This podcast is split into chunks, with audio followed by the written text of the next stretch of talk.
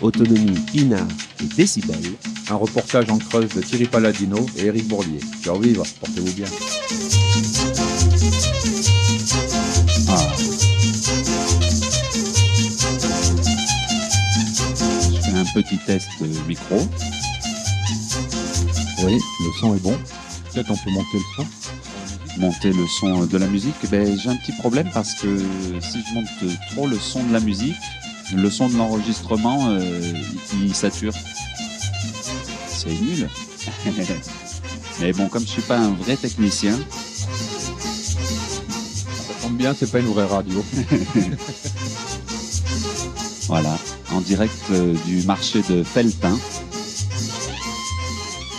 On a mis de la cumbia parce que comme tout le monde se pèle le cul là, avec le réchauffement climatique, Agora Côte d'Azur, dans la Creuse. On prend les devants, c'est pour dans 10 ans, je pense à peu près. hein. Dans 10 ans, on sera là, vous aurez la plage. Et on sera présent. ouais, les gens commencent à se réchauffer là, avec la musique, j'ai l'impression. La dame a sorti euh, ses mains de la poche. Ciao viva L'émission. L'émission Ah ben voilà, on peut commencer. Donc on est en direct du marché de Feltin, devant le Grand Café. Oui, oui, un, un très bon accueil, très sympa. Marina, la, la serveuse, euh, on lui a fait comprendre que, vu notre débit, il fallait mettre peut-être des verres un peu plus gros. Donc on est passé à la taille au-dessus en attendant. On a bien eu froid, mais quand même, euh, moi je suis euh, très agréablement surpris par le nombre d'exposants sur le marché au, regard du volume de. Alors je sais pas si ici on dit euh, une ville, un village ou un bourg. Feltin, c'est bien peuplé avec une population tonique. et puis vous avez des vieilles boutiques qui fonctionnent. On avait un horloger jusqu'à il y a pas longtemps. Il y a beaucoup une vie associative aussi assez intense.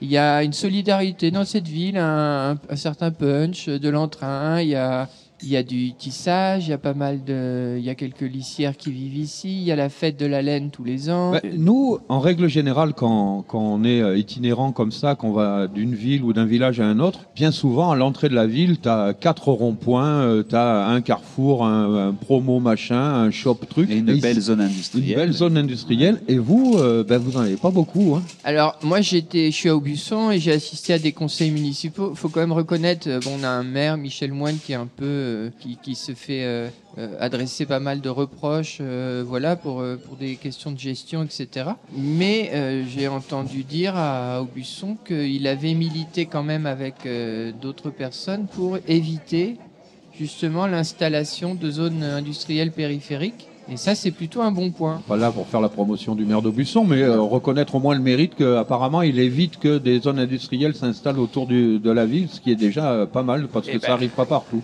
Voilà, il y a le Grand Café, euh, qui est un lieu formidable, un vieux café comme un peu comme à l'ancienne. où on, euh, C'est un lieu comme, euh, on- vous savez, il y a des photos de Verlaine qu'on voit dans des vieux bistrots parisiens à sa table. Ben, ça fait un peu penser à Oui. ça. Je pense qu'il il restait même, il y a un moment, il y avait encore des miroirs sur les, sur les murs. Je vais dire plein de bêtises, on va me tomber dessus. non, mais- non, c'est très bien. On est, on est là pour recueillir aussi toutes les bêtises. Mais toi, euh, apparemment, tu as une activité euh, ce week-end que dont tu voulais nous parler aussi. on s'est pas présenté d'abord. Parce qu'on s'est rencontrés nous hier soir, mais les auditeurs ne t'ont pas encore rencontré. Non. Nous, on s'est vu hier soir au Fabuleux Destin pendant la projection du film Paysanne. Ouais, Voilà. formidable d'ailleurs. Donc, euh, bah, moi, donc Arnaud, euh, Arnaud Gosselin, je fais ce week-end, je propose un stage d'improvisation qui consiste eh ben, à aborder la scène avec euh, tout ce qu'on a en soi et comment on le fait passer vers le public en sachant que bon, on peut avoir une préparation, mais il s'agit pas d'apprendre un texte, il s'agit pas de répéter des gestes, il s'agit pas de préparer de façon intensive quelque chose dont on sait qu'il va se faire de la manière dont on l'a prévu. Et donc, euh, comment Alors, euh, tu as, tu as tes participants, tu leur proposes un, un thème, tu leur proposes euh, cinq minutes de préparation. Comment ça se passe Eh ben, ça a lieu donc demain euh, au café associatif Le Fabuleux Destin à Aubusson de 10h à 17h. Rendez-vous à 9h45 pour démarrer. J'ai vu que c'était très précis hein, sur ton dépliant. euh, ouais. Bah en fait, Présence euh, appréciée à partir de 9h45. Ah ouais, c'était presque obligatoire. Oui, oui, j'ai mis euh, 10 heures euh, début impératif et euh, sortie 17 heures obligatoire parce que ça fait euh, une grosse dizaine d'années que j'anime euh, stage, formation euh, et je suis coutumier des stratégies soit d'évitement, soit d'accommodement des horaires en stage. Et donc, euh, j'ai tendance à forcer le trait sur ça parce que ça fout un stage en l'air quand euh, on est là sur une journée. C'est vraiment serré comme horaire. Donc, euh, en gros, la journée, ça va être de- des tentatives euh, à partir de. Ça va être un gros travail d'écoute et de perception pour démarrer. C'est-à-dire, euh, voilà, comment je me sens sur scène en sachant que j'ai quasiment rien prévu d'avance. Ensuite, c'est une question de timing, c'est-à-dire qu'on ne peut pas se lancer dans quelque chose sans à un moment donné sentir que la fin doit s'approcher, la fin de ce qu'on propose. Et oui. Et donc ça, c'est super intéressant. C'est un jeu entre la présence, l'imaginaire, les sensations et la mesure du temps, en sachant qu'un des gros problèmes ou des grosses questions, c'est euh, la peur. Et la peur, le mélange de peur et de plaisir, euh, comment à la fois je m'accommode de cette peur, je vais au-devant du public en sentant à l'intérieur ce que ça me fait, même dans le silence, puis comment petit à petit j'apporte dans, cette, dans ce lieu, dans, ce, dans cette présence, des choses qui vont d'au- d'autant plus prendre de poids et de valeur que je fais la place à ce qui se passe en moi. Et puis en ramenant tout ce côté facétieux, pitre, euh, blagueur euh, et imprévisible, euh, qu'est ce clown qu'on porte en nous. Mais moi, je suis quand même un, plutôt quelqu'un qui travaille autour de la parole. Donc on va pas se contenter d'improviser par geste, par bruit ou par mimique. Il s'agit aussi d'élaborer un minimum de, on va dire, de paroles qui nous entraînent quelque part. Et ce qui va soutenir ces paroles, ce sont les images, la vision, les univers qu'on a envie de raconter. Et puis voilà, et après la soirée euh, s'ouvrira bah, devant un public euh, qu'on espère euh, là, pour proposer quelque chose dans ce travail d'écoute, de, de sensation, de perception. Et je trouve ça passionnant. Moi, ça, fait très longtemps, en fait, c'est parti d'un- d'une réflexion sur la poésie, où je me suis dit très tôt, mais en fait, poésie, pour prétendre être poète quelque part, il faut aussi prendre des risques. Mais je me disais, c'est relié au vivant, la poésie. Et le vivant, c'est l'imprévu, c'est la pluie qui tombe, c'est euh, une pierre qui tombe, c'est ce qu'on voudra, un chien qui passe. euh. Et donc voilà, improviser, pour moi, c'est aussi un lien avec ce qu'on appelle euh, la poésie. Et c'est c'est une attitude. C'est- Je voulais te demander quelque chose parce que si je comprends bien, vous allez donc faire le stage toute la journée du samedi en vue le soir de. Alors, je vais appeler ça rendu. C'est peut-être pas le bon mot justement. C'est là que vient ma question. Comment euh, échapper euh, à la reproduction de ce qu'on aura fait dans la, dans, la journée Je me mets à la place des gens pour qui ça sera la première fois. hein. Comment éviter de reproduire, euh, de sortir de ce confort-là qu'on aura connu après avoir affronté, affronté cette première peur face à cet inconnu qu'est l'improvisation? Comment faire en sorte que ce qu'on va produire sur scène le soir ne soit pas une répétition de ce qu'on aura découvert dans la journée? Comment garder cette authenticité, cette fraîcheur de l'improvisation du coup dans le soir même, devant les gens, devant un public? Eh ben bravo, je reconnais là un excellent journaliste qui s'est trouvé la question. Qui emmerde. Euh, Et je ne suis pas journaliste, c'est ça le pire. alors, un, un- un excellent euh, Thierry. Mon papa s'appelle Thierry. Ah bah tu vois. Et ben, Mais je ne suis pas ton père Non. comme mais je suis peut-être le Jedi. Euh, Pourtant on est vendredi. Hein, mais- euh, merci Thierry pour cette question. C'est le cœur du problème. Eh oui. C'est qu'à un moment donné, moi, je vais euh, pas lâcher la main, mais enfin euh, laisser les, les personnes entreprendre ce qui leur semble possible. Ouais. Alors, effectivement, on va être dans un rapport mitigé. Ça va pas être de la pure improvisation, puisqu'on aura une journée de travail derrière nous, et qu'en plus, j'aurai affaire à des gens qui ont peut-être jamais fait ça. On va dire qu'on triche un peu dans la mesure où déjà, on, on- on va, on dit qu'on improvise alors qu'on avertit les gens qu'on improvise. Ouais. Bon, déjà, c'est le premier. euh. Le deuxième chose, c'est qu'effectivement, on va passer une journée à travailler. Donc, ils auront tâté le terrain, ils auront sans doute euh, amené des choses. Ils auront exploré euh, ce qui se passe dans leur corps, dans leur cœur, dans leur tête, dans leur ventre, dans leur respiration, tout ça va constituer une forme de réservoir. Moi, ce que j'aimerais les amener à faire, c'est à construire un parcours sur scène avec des repères qui vont disposer sur 5 ou 10 minutes et qu'ils auront réussi à visualiser ou à, euh, ou à marquer sur le sol ou dans l'espace. Et à partir de ça, je pense que je leur proposerai de garder une part d'invention, je sais pas, à 50, 70% peut-être, en fonction des repères qu'ils auront posés. Et si certains veulent aller plus loin, ils pourront carrément euh, franchir la barrière et se lancer dans toute autre chose. Moi, c'est ce que j'ai tendance à faire parfois quand, quand je dis que j'improvise. Parfois, je me pose des jalons quand même. C'est-à-dire, c'est un texte, trois phrases que je vais lire à un moment donné, un objet que j'ai dans la poche. euh, et euh, entre ces jalons, l'invention est, est déjà plus euh, moins stressante, on va dire. Est-ce que ça signifie donc qu'il n'y a pas de création sans contrainte quelque part? Merci Thierry. oui, tu as tout à fait raison. Et la première des contraintes, je crois qu'elle vient à la naissance et puis à la- dans l'enfance. bon, sur un tas de niveaux, hein, mais en ce qui concerne la parole, euh, l'apprentissage du langage, c'est violent. Euh, déjà euh, à l'oral, mais euh, l'é- l'écrit, c'est encore plus violent. Mais effectivement, cette contrainte, de toute façon, on nous la refile avant même qu'on en ait conscience. Après, dans la construction personnelle et la création artistique, on n'en a pas toujours conscience du besoin qu'on en a. Ça s'apprend, je crois. Moi, il m'a fallu beaucoup de temps pour accepter que c'était nécessaire. Donc en fait, tu leur donnes comme une sorte de boîte à outils finalement. Il s'agit de trouver les ressources en soi-même, en fait. Elles existent. Enfin, moi, j'ai souvent des discussions quand je, je vais sur scène et que j'im- j'improvise. Des gens qui me demandent, mais euh, c'était écrit, euh, tu l'as préparé et tout. Et, et en fait, je, je me suis longtemps dit, mais qu'est-ce qui les surprend à ce point? Et je pense qu'on est dans une culture euh, qui regarde un peu comme troublant et voire impossible le surgissement euh, maîtrisé de quelque chose qu'on n'a pas anticipé. Or, on fait ça tout le temps. Ben oui. On fait ça tout le temps, mais alors tout d'un coup, on est sur scène devant des gens qui nous voient, qui nous écoutent. Et je crois que ce qui est en jeu, en fait, c'est ma capacité fondamentale d'être humain à me saisir de quelque chose qui m'est donné depuis des millénaires, qui s'est sans doute construit et structuré avec le temps, qui est la parole. Et donc, c'est assez. Il y, a- un aspect politique à ça, c'est que les interdits, c'est aussi euh, m'interdire d'être celui qui, à un moment, va porter euh, une parole, un mot, une attitude c'est pas forcément lié à, des questions artistiques, je crois. C'est plus profond que ça. Alors moi, si je m'amuse tant à faire ça, c'est sans doute parce que je m'autorise à, à sauter le pas et à me dire, mais euh, ça m'est donné avant tout jugement. Ça m'appartient. Alors effectivement, c'est peut-être ça qui doit se travailler. Quel usage je fais dans ce monde qui est un peu compact d'une liberté qui, qui m'est offerte au fond? Euh, J'en suis à- en définitive le seul euh, responsable, enfin. Seul animateur? Ouais, le seul animateur. Parce que prendre la parole en public, dans un cercle, dans une assemblée, moi je crois pas à la parole libre. Je crois que c'est un mensonge.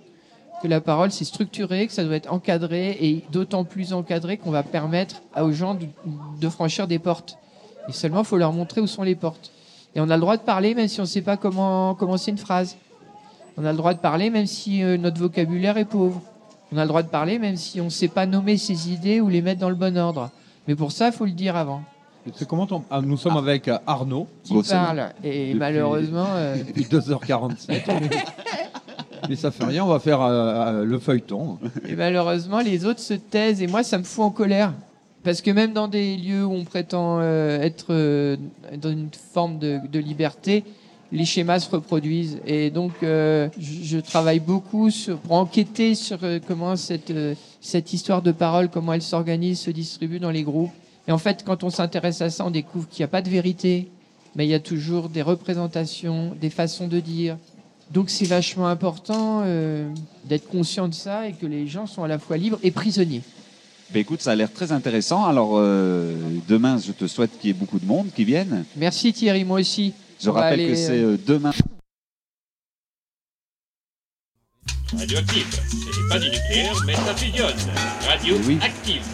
Donc voilà, l'électricité est revenue parce qu'on s'était branché, euh, on avait branché notre allonge pour Sur un boucher charcutier. sur un boucher charcutier. Comme le marché est en train de plier là, il a voulu partir et il nous a débranché le courant, si bien que notre entretien avec Arnaud Gosselin a été interrompu, mais c'était presque la fin de toute façon, puis il avait déjà bien parlé. Voilà, donc c'est demain soir, euh, enfin demain de 10h à 17h le stage d'Arnaud Gosselin au Fabuleux Destin, avec un rendu en public, le soir en remplacement de Nathalie Masseglia. La dame nous apporte du vin rouge, c'est très gentil, merci beaucoup. On va lui payer 6 euros. Votre prénom c'est Marina. Merci Marina. C'est des grands verres, oui, oui, c'est des grands verres. Je précise que pour 6 euros, deux verres, c'est deux très grands verres. Que vous croyez pas que c'est que des voleurs dans la Creuse. Radioactive, c'est toi que je vois là-bas dans le noir. Ah putain, bien sûr, c'est moi, soit qui là Ciao, viva. L'émission L'émission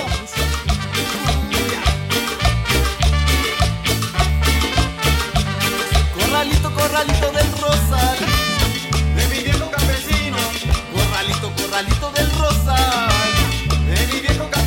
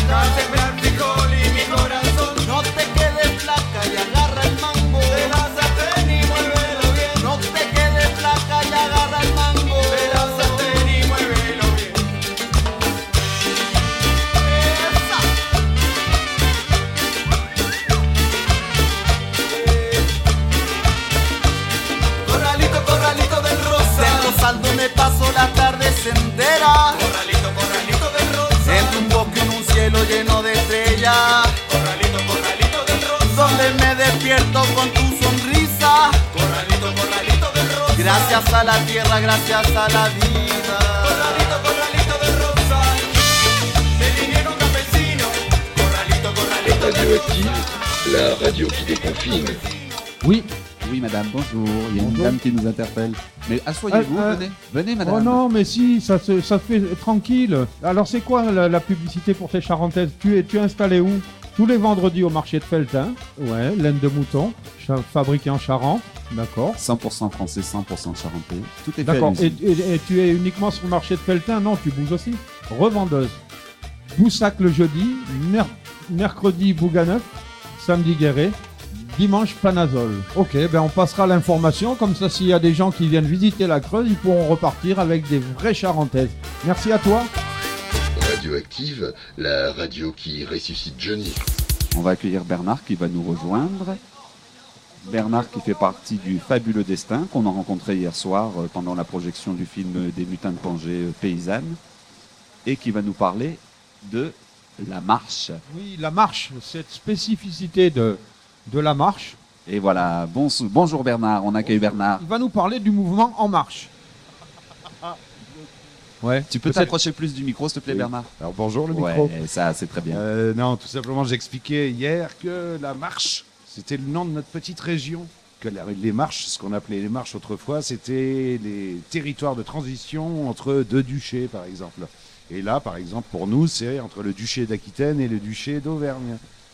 Vous retrouvez des marches aussi euh, en Italie, la marche et les pouilles. Et que ça, les marches, c'est ça qui a donné le nom des marquis. Et nous, on, là, ici à Feltin, on est dans la haute marche. Et puis, euh, il y a une autre région qui s'appelle la basse marche. Et pourquoi c'est intéressant? Parce que la marche, ça fait partie de, le- de- de ce qu'on appelle l'Occitanie. C'est la partie nord de l'Oc- de l'Occitanie. Ici, on est plutôt de langue auvergnate. Euh, la basse marche, ils sont plutôt de langue limousine. À Aubusson, l'accent, il est plutôt de. Aubusson. Alors que quand on est à, à, à Bourganeuf, bon Dieu, on est plutôt du côté de Limoges.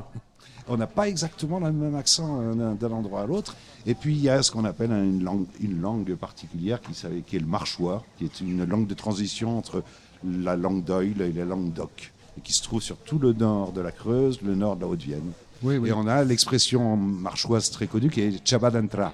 D'accord, pour inviter les gens à venir. Pour inviter les gens, on peut le trouver sur pas mal de magasins, sur pas mal de lieux, d'offices de tourisme, etc. Chabadantra. D'accord, et après au-dessus, c'est euh, c'est la langue d'Oil. Après, c'est langue d'Oil, voilà. Et on rentre dans le Berry. C'est comme un, un- un lieu d'échange, quoi, un vase communicant ici. Voilà, c'est ça. C'est une zone de transition. Euh, donc, euh, on a eu euh, des, des envahisseurs, on a eu les Anglais avec le Prince Noir et tout ça, qui a brûlé quelques châteaux par ici. Euh, on a eu Richard Cœur de Lion qui est mort euh, en basse marche euh, à Chalut. Il s'est fait transpercer par un carreau d'arbalète. Et les Anglais sont revenus euh, fort récemment pour racheter pas mal de maisons par ici. Ah, vous avez les mêmes que chez nous alors Ah bah ouais. C'est ceux qui euh, ont découvert qu'en vendant un petit deux pièces à Londres, ils avaient de quoi s'acheter un château entier ici. Donc euh, ils ont acheté les châteaux entiers ici, mais ils ont oublié une chose, c'est qu'il fallait les, re- les retaper quand même un peu. Et là, ça coûtait un peu plus cher. Donc voilà, c'était juste une précision et qu'à un moment donné, on s'était posé la question si on n'allait pas s'adresser à je ne sais pas qui là qui avait utilisé la- le terme de, de marche aussi. En disant, mais non, attendez, c'est nous les marcheurs, les marchois. Eux sont les marcheurs, nous on est les marchois. Ok, ben, merci Bernard. Super, Bernard au top. plaisir. Eh ben, on se retrouvera euh, bien volontiers euh, au Fabuleux Destin. Un de ces quatre. Ah oui, je- on un- vous invite un- à y des passer. piliers. Si vous, passez, euh, lieux. si vous passez en Creuse, arrêtez-vous au Fabuleux Destin. À Aubusson. À. Aubusson. Comme on dit en Creuse, c'est un lieu underground. Merci, euh, merci Bernard, super. Allez, Adi. Ciao. Ciao viva. L'émission. L'émission. Active Radio, Du Viagra en polo.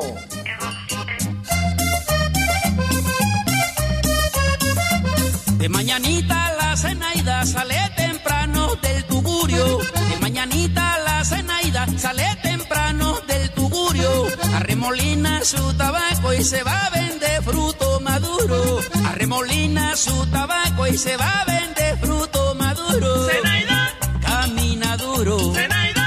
La chancletera. Zenaida. Fruto maduro. Zenaida. La callejera. Ey, negrita del manglar, hormiga de ciudad. Tu fruta me sabe a cumbia, cumbia, cumbia de mi playa. Tu fruta me sabe a cumbia, cumbia, cumbia de mi playa y Zenaida. Baila mi cumbia, Zenaida, baila mi cumbia.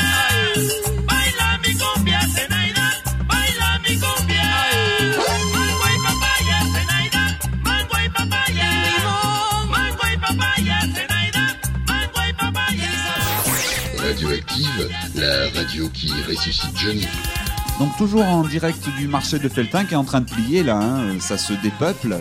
Oui, il fait froid. C'est clair qu'il fait froid. Moi, j'ai mis les chaussettes pour indiquer quand même qu'il fait froid. Mais donc, du coup, j'ai les chaussettes mouillées. Bénéfice nul.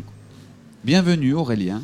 Faut que tu te pas mettes droit dans le micro. Voilà, hein. il faut que Mais tu parce par- qu'il est trop haut, c'est pour ça. Ah, et oui, c'est un pied un peu bizarre. Ouais, c'est un pied un peu bizarre. Je prends pas mon pied là. Non, Oui, ben, chez, chez Agora, on prend pas son pied tous les jours.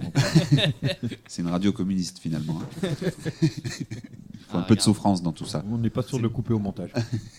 Ouais, on en profite pour remercier le Parti communiste de Grasse qui nous a mis à disposition deux Barnum. On en a pris un. Mais moi, je suis un peu déçu parce que vous m'aviez dit que le, euh, le Barnum était rouge. et euh, moi, je suis très premier degré, comme vous le savez. Et euh, là, je me rends compte qu'il est blanc, donc c'est un peu PCF euh, neutre. Euh, donc tu viens du sud et tu viens du sud et tu as atterri ici dans la Creuse. Et je suis atterri là. que nos auditeurs se rendent là. compte un peu de ton parcours, au moins dans ces grandes lignes. J'ai atterri ici il y a 8 ans pour euh, travailler pour une résidence d'artistes qui s'appelle La Pommerie, qui se trouve sur le plateau de Mille Vaches. À la suite de quoi, j'ai décidé de rester, puisque en fait, euh, c'est une région. Euh, j'ai pas encore trouvé mieux euh, en termes de dynamique euh, sociale, culturelle euh, et, de, et humain. Et voilà, et depuis je fais l'artiste et grand bien m'en fasse. Ça veut dire quoi que de, de faire faire l'artiste? l'artiste. Oui. Bah, je sais pas, il y a pas longtemps, c'est euh, mon frère qui me disait euh, tiens, en italien, on ne dit pas euh, essere artista, on dit fare l'artista. Fare l'artiste, oui. Et moi, je savais pas qu'on faisait ça, enfin que ça se disait comme ça, et en fait, bah, ça correspond assez bien, parce que ça fait, euh, depuis que je fais l'artiste, je dis que je fais l'artiste. Ça m'intéresse pas de dire je, je suis, je, je fais. Oui, je fais, je fabrique. c'est comme c'est jouer un rôle, quoi, aussi. Ouais. Et je joue beaucoup en faisant de l'art. C'est pour ça que je m'éclate aussi là-dedans. Donc voilà, donc je fais ça et c'est ce que je fais, ça, c'est très diversifié. Il y a beaucoup de choses. Euh, il y a autant de la peinture, de l'installation, de la vidéo, euh, de la cartographie. euh, je me sers de tout ce dont j'ai besoin pour raconter des histoires et mener à bien les histoires. De ce que j'ai vu, tu es un peu dans. Alors, est-ce qu'on pourrait dire la mystification? Quelle mystification? Je sais pas. J'ai l'impression que tu recueilles euh, des objets, des choses, et que tu crées une histoire qui relie tous ces objets Ouais. euh, que tu racontes. Euh, C'est un peu. euh, alors, est-ce que c'est une histoire euh, idéalisée, fantasmée euh, Je sais pas. euh, Bah, ça dépend du point de vue. ouais. Et, euh, mais c'est vrai que le, le principe euh, est constant dans la confusion entre le réel et l'imaginaire. Tout principe est là. C'est que euh, de t'amener constamment dans le doute, même c'est même pas que t'es du, du doute, c'est que je te raconte l'histoire et en fait tu te poses pas la question à savoir si c'est vrai ou c'est pas vrai. C'est que tu plonges dans le récit et je te raconte le truc et tel que je te le raconte ou tel que je te le montre, euh, bah tu le tu le prends tel quel. La question ne se pose pas. Non. Parce que toi, tu racontes l'histoire de cette île, du coup, qui oui, s'appelle. euh, Moana Voilà. qui signifie l'endroit au large où aucune terre n'est en vue en polynésien. D'accord. Mais en fait, le récit tourne, s'articule autour de, euh, enfin, se construit, disons, autour de deux éléments. Une boussole qui a la particularité de ne pas indiquer le nord et qui a priori qui aurait été fabriquée euh, en Chine au 15e siècle et qui n'a Déjà des fabrications de merde en Chine. oui, parce que les boussoles en Chine au 15e siècle avaient euh, ce- cette singularité de ne pas indiquer le nord. Pour la simple et bonne raison, c'est que il était impossible et inenvisageable que quoi que ce soit soit au-dessus de l'empereur, pas même le nord. C'est fabuleux quand même. Ouais. Et euh, la deuxième singularité de ces boussoles chinoises, c'est que euh, elles ont la forme, enfin ce qui indique quoi, la direction, le, euh, à la forme d'une cuillère euh, chinoise. Tu vois les cuillères en céramique chinoise, Ouais. la, la forme- Assez plate, assez large Ouais. pour pouvoir y recueillir de la soupe. Oui, comme une cuillère, quoi, j'ai envie de dire. hein. Oui, ça s'appelle. euh, Finalement, c'est une bonne on a trou- invention, ils ont trouvé le bon mot. Oui, Pour- ils ont pour- trouvé pour dire la bonne bon chose. Et oui, le mystère Non, du mais c'est langage. génial qu'ils aient ce mot-là et que nous ayons aussi le mot cuillère. Oui, mais en chinois, je crois qu'on dit cuillère. Oui, c'est pas pareil. Couillard. Alors, Oh, les blagues racistes. ouais. Peu de Chinois sont noirs ou juifs, hein, donc on peut se permettre. On peut tout dire alors. Euh, je sais plus où j'en étais. euh, Et donc voilà, cette, boussole euh, chinoise. Et la suite, le deuxième élément, c'est une femme qui s'appelle Julia Kamassad. Et elle est embauchée par un sombre personnage nommé Charles Dremwell, un riche armateur de, Rouen. et qui, avant de l'existence de Moana Faro, et qui avant surtout de l'existence de la boussole. Et il sait que, a priori, ce serait cette femme-là, Julia Kamassad, qui serait en possession de cette boussole-là. Et donc, du coup, il l'embauche et elle va partir euh, avec un objectif. euh, donc, la, commande de la mission, c'est retrouver un site en Antarctique où a été découvert en 1904 un fémur d'une espèce euh, inconnue. Et donc, du coup, elle va partir sur, un bâtiment, c'est un grand voilier qui, qui s'appelle l'Antictone, qui en, signifie l'anticontinent ou le continent hypothétique. Au retour, en partant, elle trouve le site où a été découvert le fameux fémur. Et en repartant, il passe le, le- le cercle polaire et puis elle réunit tous les hommes sur, son, sur, sur le pont, tous les hommes de l'équipage sur le pont. Et elle annonce euh, on ne rentre pas en France, euh, mais moi je, je continue ma route, mais je ne sais pas où je vais. Et là, ils vont partir pour trois ans de voyage autour du moule. Du, du moule Du moule Ah, Pas mal Autour du monde Euh, Sans savoir où ils vont. Amis psychologues, si vous nous écoutez, prenez des notes. Ça, c'est l'histoire du coup que, que tu nous racontes. Et en tant que public, œil extérieur, on la découvre par fragments finalement. Alors ça dépend, si c'est le euh, si, si c'est au vernissage et que je suis présent, euh, généralement je fais une lecture. Après il y a aussi un, un objet un objet scénique. euh, C'est quoi cet objet scénique? C'est une exposition qui est euh, qui est montée sur scène et Comme un spectacle. du Ouais coup. ouais, c'est comme un décor si tu veux, sauf que c'est une exposition euh, d'art comme si tu étais dans un centre d'art ou dans une galerie. Et moi je suis euh, donc je suis également sur scène et le public est avec moi sur scène. Et moi j'accompagne le public et je leur raconte toute l'histoire. Voilà, et donc après il y a tout un déroulé euh, vidéo, sonore, euh, de, un- tout un, voilà, un vrai spectacle avec de la lumière, euh, du son. Et, Et là, on a une vision du coup en tant que spectateur, euh, parce Ah qu'on bah peut là, dire tu peut-être plonges. spectateur, Mm. oui, plus tu plonges parce qu'en fait d'ensemble, il y a quoi. deux choses. À ce moment-là, tu as, trois choses. C'est-à-dire que tu es. à la fois, tu as affaire à. comme à un conte, si tu veux. Ensuite, tu as affaire à une exposition d'art. Et ensuite, tu as affaire à un spectacle comme un spectacle de, un thé- du, du théâtre. Et après, le, et le, le fait et, et la, la- la finalité, c'est l'immersion, quoi. Mm. Où le, le spectateur est complètement immergé euh, dans l'univers. Et tout ça, c'est fabriqué, de, euh, c'est fabriqué uniquement à partir d'improvisation. D'accord. Parce que moi, je ne connais pas l'histoire. Euh, je connais pas la fin de l'histoire. Donc en fait, à chaque fois que euh, je fais une exposition, euh, la- l'histoire s'amplifie. Ou à chaque fois qu'on fait cet objet performatif, l'histoire s'amplifie. Il y a des ajouts, il y a des retraits. Je reviens sur des trucs. Après tout, c'est mon histoire, donc j'en fais ce que je veux. Ouais. Et du coup, les, les, les objets. Qu'on voit, ce- c'est des fragments de cartes, c'est des objets, c'est des, objets des des- textes, des lettres Ouais. euh, supposément reçues ou envoyées ou lues ou pas Ouais. encore lues. euh, c'est des éléments que tu crées pour faire exister euh, du coup cette, ta réalité. Mm. Et comment comment ça marche Ils viennent supporter l'histoire que tu as inventée ou tu crées un objet et puis du coup l'histoire vient se greffer dessus Bah, Comme- deux, Dans quel sens ça marche? Dans une exposition, je te montre ce caillou-là, qui est un morceau de basalte. Et je- j'indique juste en dessous, euh, sur le cartel, ce basalte provient de Moana Faharo lors de l'expédition de 1839. Qu'est-ce qui t'empêche de. Qu'est-ce qui va te- t'amener à te dire, mais non, c'est pas un basalte qui vient de Moana Faharo euh, de 1839, tu l'as chopé euh, à Clermont-Ferrand, dans le Puy-de-Dôme, quoi. Mais en fait, tu penses jamais à ce moment-là à ça. Oui. Non, Tu- c'est la tu- magie du récit. Bah oui, parce qu'on te dit que ce caillou-là, il vient de Moana Faharo, point barre. Ma, ma question, elle portait plus sur. euh, Mais comment ça, comment ça, comment ça se comment fabrique? Ça, oui, comment tu le fabriques toi en tant qu'Aurélien Mauplot, euh, artiste je, Est-ce que c'est l'objet qui t'inspire et qui du coup va orienter ton récit, ou est-ce que c'est ton récit qui va dans une direction et que pour euh, l'affûter et lui donner euh, du poids dans la réalité, pour le faire exister, tu Mm. vas trouver des objets qui pourraient Bah, le légitimer quelque part?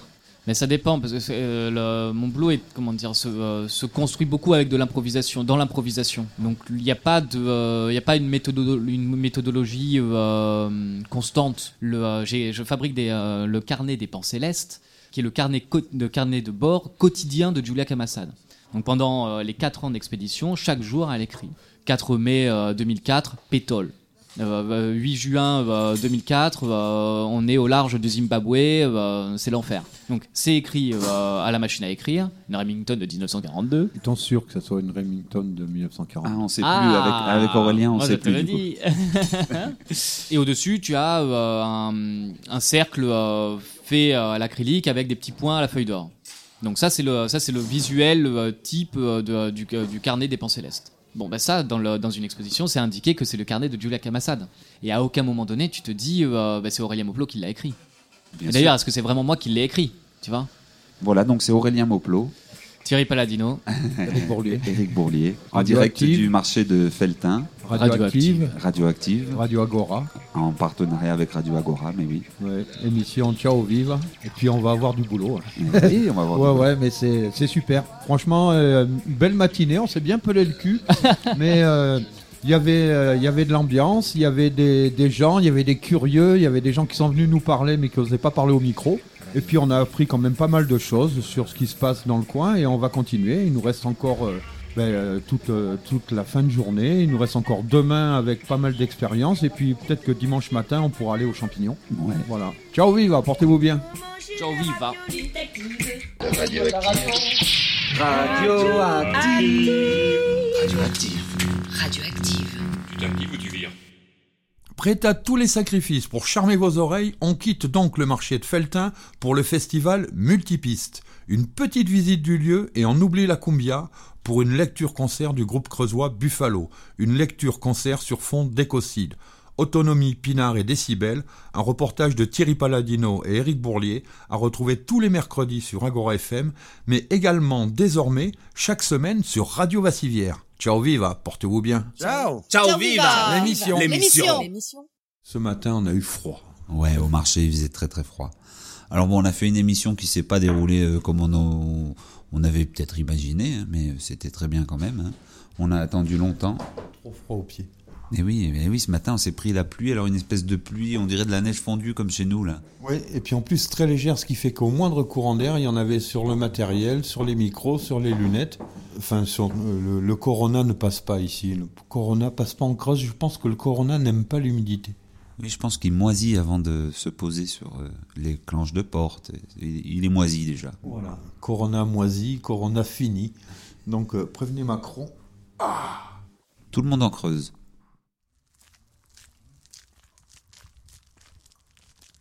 On va faire un tour aux balances.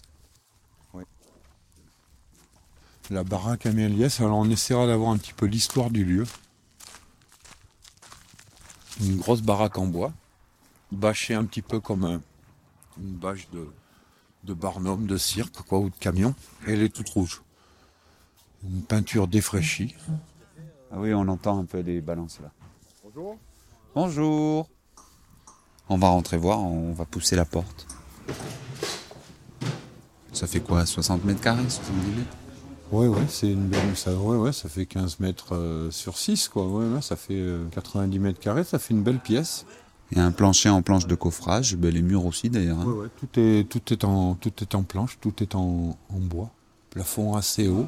Il va pas faire chaud, mais bon, avec la, la présence humaine, je pense qu'il y aura de la chaleur et du Covid.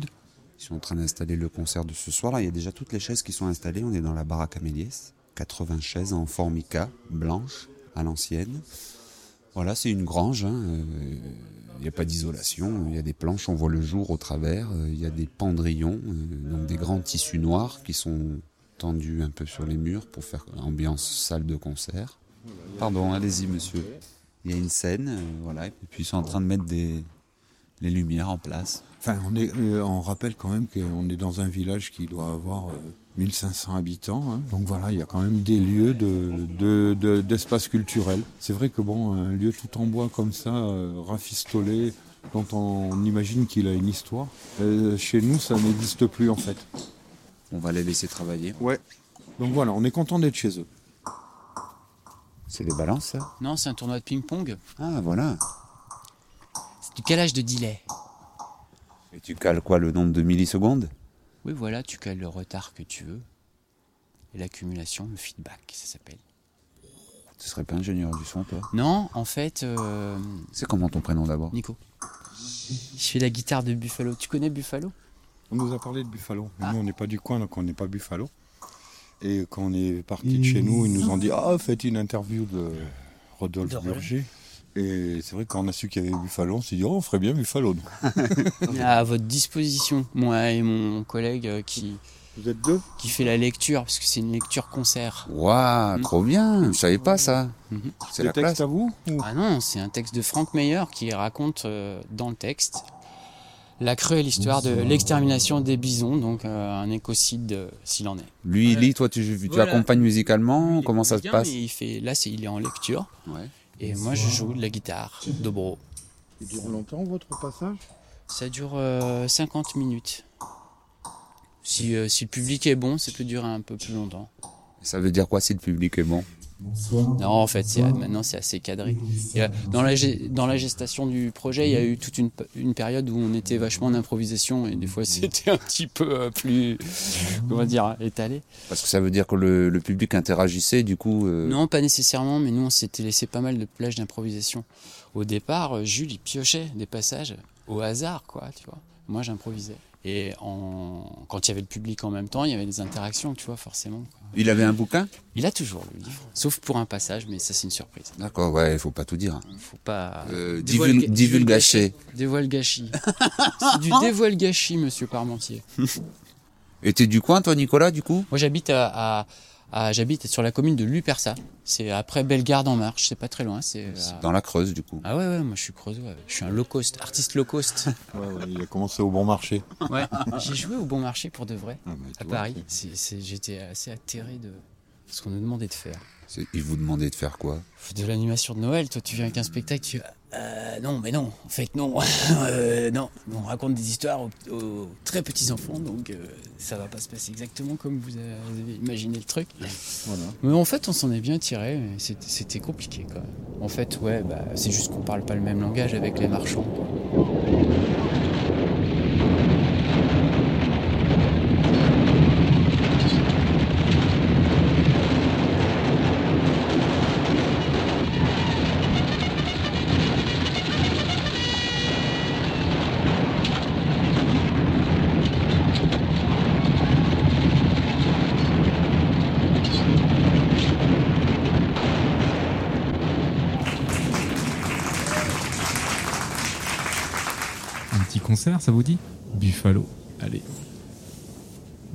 Tous. À l'écoute de Radio Assivière 88.6, 92.3. Buffalo.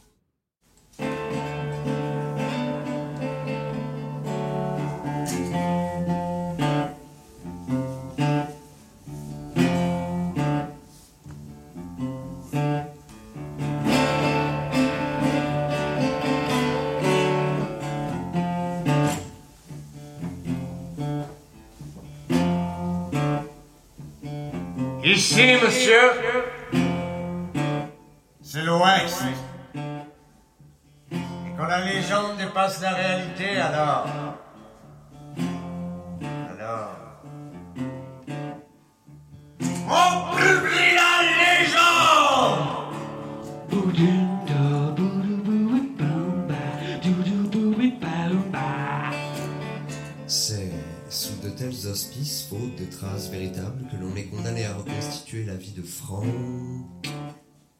H. Mayer. On sait qu'il naquit à la Nouvelle-Orléans en 1850. Il nous dit avoir été clairon durant la guerre de sécession et en 1872, il devient chasseur, ou plutôt, selon la formule consacrée, coureur de bisons.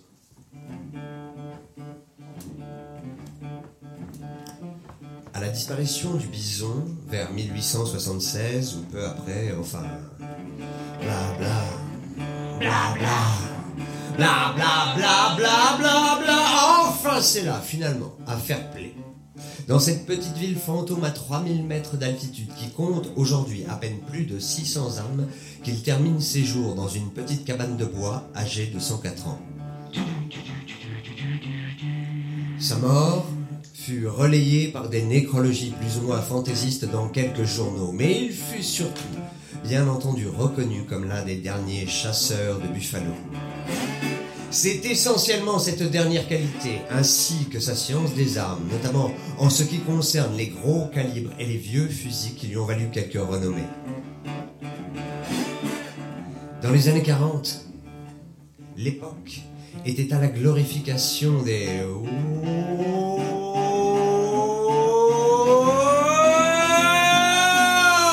timers, des anciens qui avaient vécu l'âge héroïque de la conquête de l'Ouest.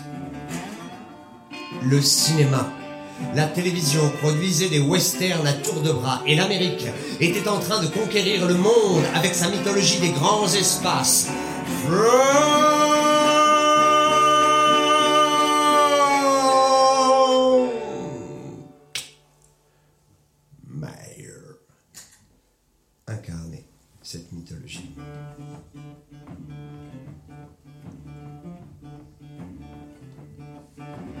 Les années 40 et 50, on venait trouver le vieil homme dans sa retraite pour l'interviewer afin d'alimenter avec des histoires vraies les magazines de 4 sous.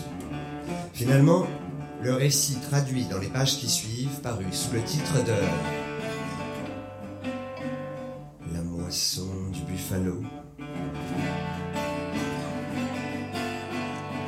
Il fut co-signé avec un certain Shelby Ross, connu surtout pour ses manuels d'amélioration de performance de vente à destination des représentants de commerce.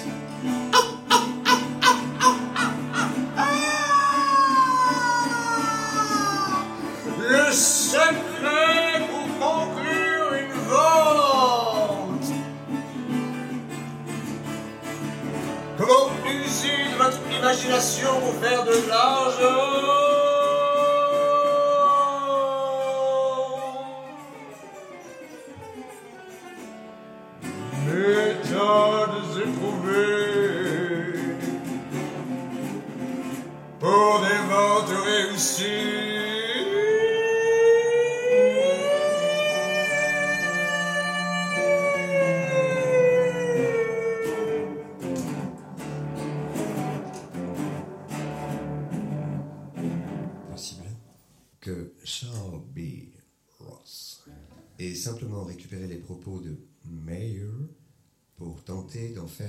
un succès, si bien qu'il reste difficile de savoir avec certitude où et quand les propos que l'on va lire ont été délivrés.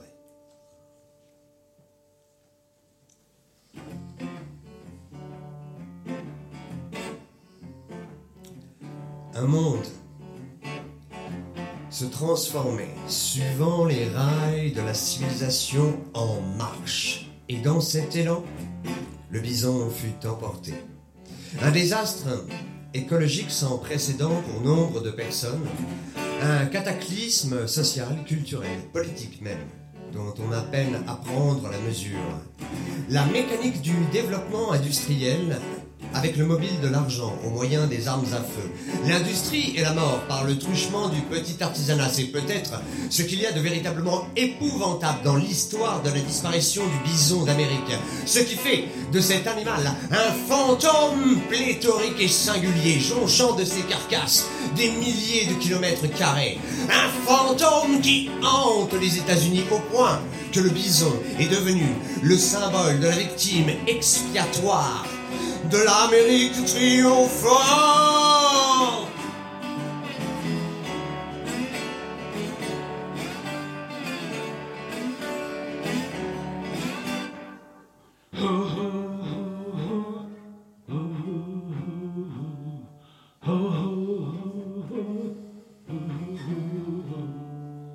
Et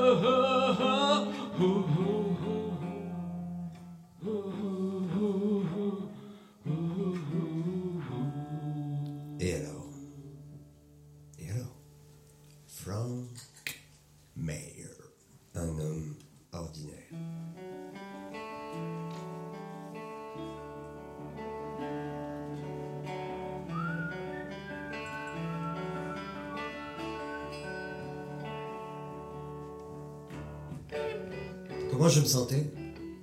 J'étais excité. J'en voulais. J'étais jeune, 22 ans. Je savais tirer, j'aimais bien chasser. J'avais besoin d'aventure. Et voilà. Vous n'auriez pas fait la même chose à ma place? Ah oui.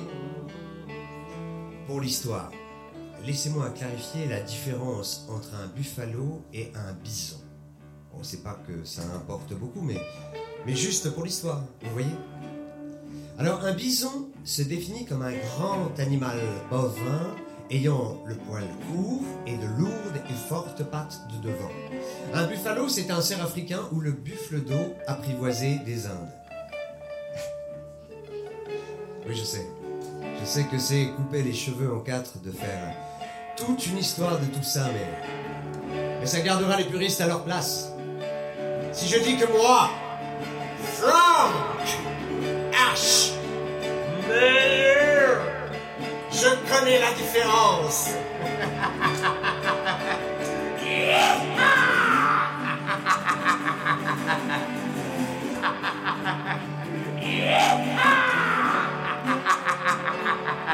et méfiante.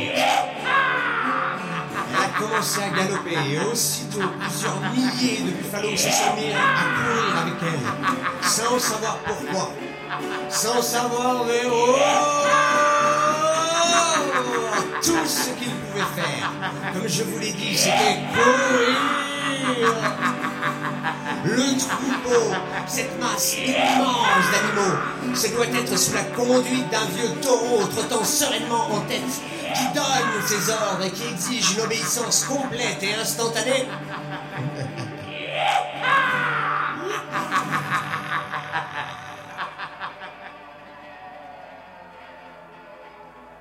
C'est pas ce genre d'image que vous avez en tête Non? Eh ben, oubliez tout ça vite fait. Parce que c'était pas un vieux taureau courageux bien décidé à gouverner l'univers entier, non. C'était une vache, une vieille vache sagace qui s'était imposée comme chef par sa propre volonté. La société des buffalos, voyez-vous, c'était un matriarcat. Et où qu'elle aille, tous allaient aussi.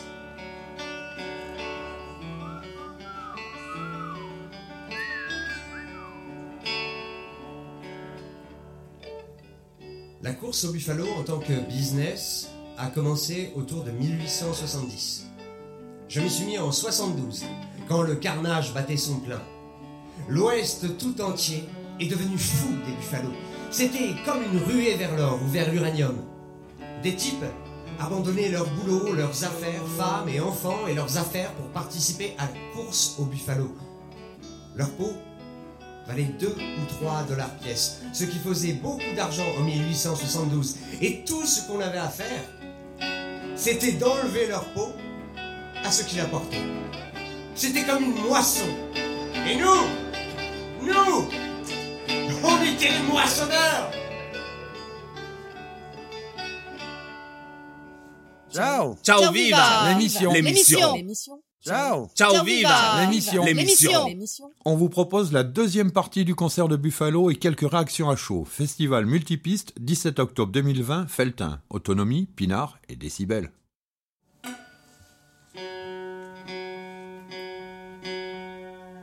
Aujourd'hui,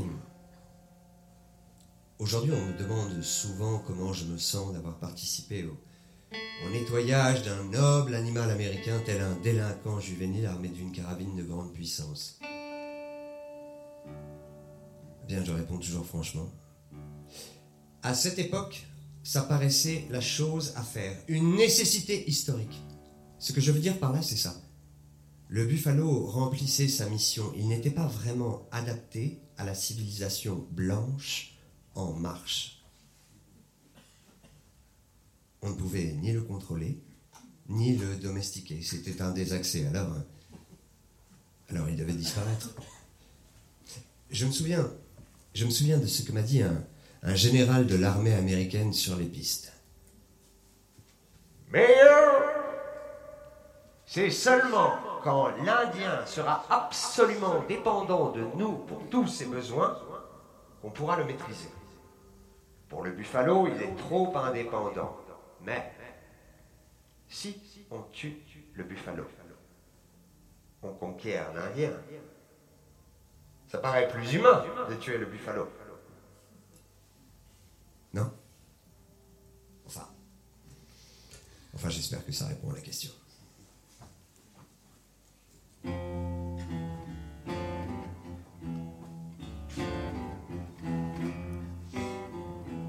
Toujours Radio La Civière, c'est en direct, on écoute Buffalo.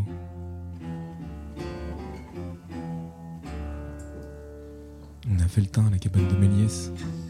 Si vous blessiez la vache qui commandait, sans la tuer raide, le reste du troupeau, qu'il y ait trois ou trente bêtes, se rassemblait autour d'elle et se mettait stupidement à mouliner, c'est-à-dire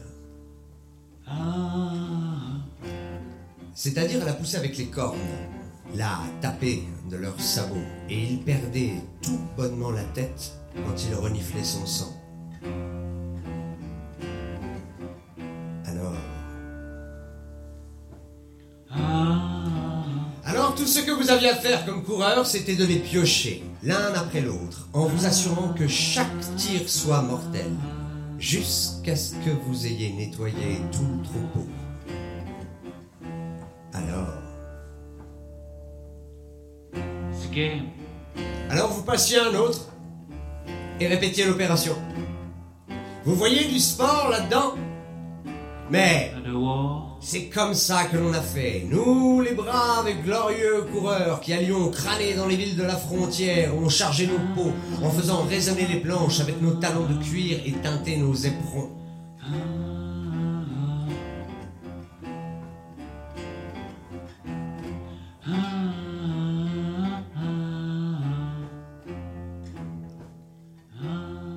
Maximum, ça a été 59.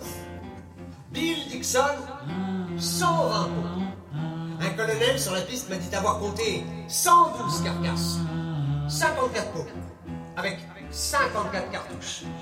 Mais 59, j'ai utilisé 62 cartouches. 25 par jour. 50. Ou même 60. Tuer plus, ça aurait été gaspillé. Ce qui n'était pas important, mais ça gaspillait aussi des munitions et ça. Ça Ça, ça l'était Des fusils Calibre du 40 au 50, cartouche poids, longueur de canon visée, profondeur de rayure, croche, canon, 76 à 90, 10 à 16 livres, chance 8 à 12. Remington Simple détente, double détente. Chasse. Calibre 40 et 45. La culasse 40-1, 1 demi pouce. 40 2, 1 demi pouce. 40 3, un quart de pouce. Culot droit. Calibre 40 et 45. Remington 44-77 et 44-90. Gravé 40-90 BM. Cartouche évidée. Deux calibres favoris étaient le 44-77 et 44-90. Remington et Sharp, Remington et Sharp, Remington et Sharp. Remington.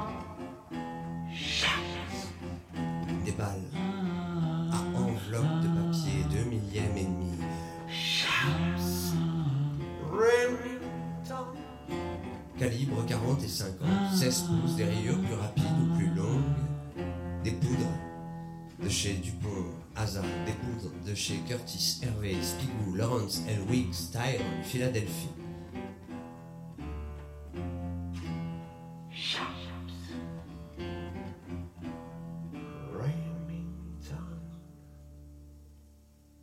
Je me rappelle qu'on avait une idée assez grossière et floue de comment il fallait nettoyer le canon de nos fusils.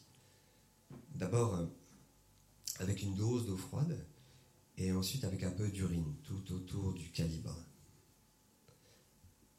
Mais, mais nous autres coureurs, on ouvrait le chemin aux éleveurs avec leurs immenses troupeaux et leurs pâturages illimités. Plus tard, aux sédentaires. Et plus tard encore, au drive-in, au Hamburger Palace, au club de femmes et à l'agriculture subventionnée.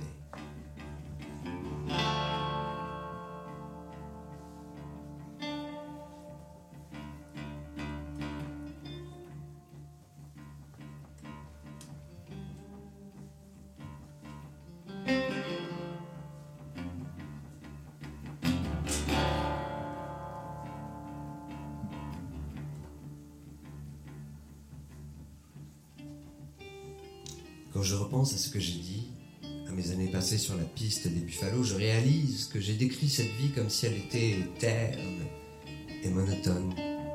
Et pour sûr, elle l'était. Mais il y avait aussi des incidents trépidants, terribles, dangereux, en assez grand nombre pour qu'elle reste excitante et incertaine. Et ces incidents, c'était un peu le sel de cette vie qui nous permettait de tenir. Il y avait... Il y avait la traditionnelle flopée d'orage, de trombes d'eau, d'inondations, d'éclairs, de sécheresse, d'invasions de sauterelles, de canicules et autres phénomènes naturels. Mais je ne parlerai pas de ça.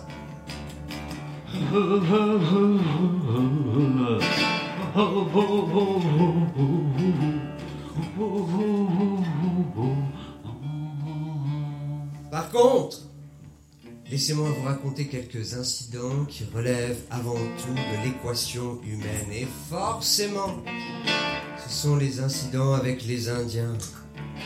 Eux, on les avait tout le temps sur le dos, à nous causer des ennuis, à essayer de nous tendre des embuscades.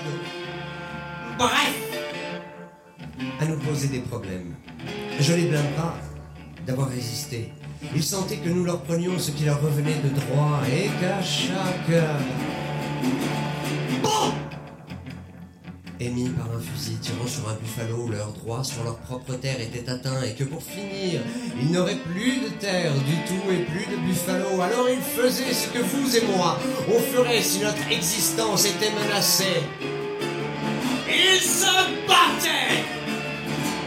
Ils se battaient avec tout ce qu'ils avaient par tous les moyens.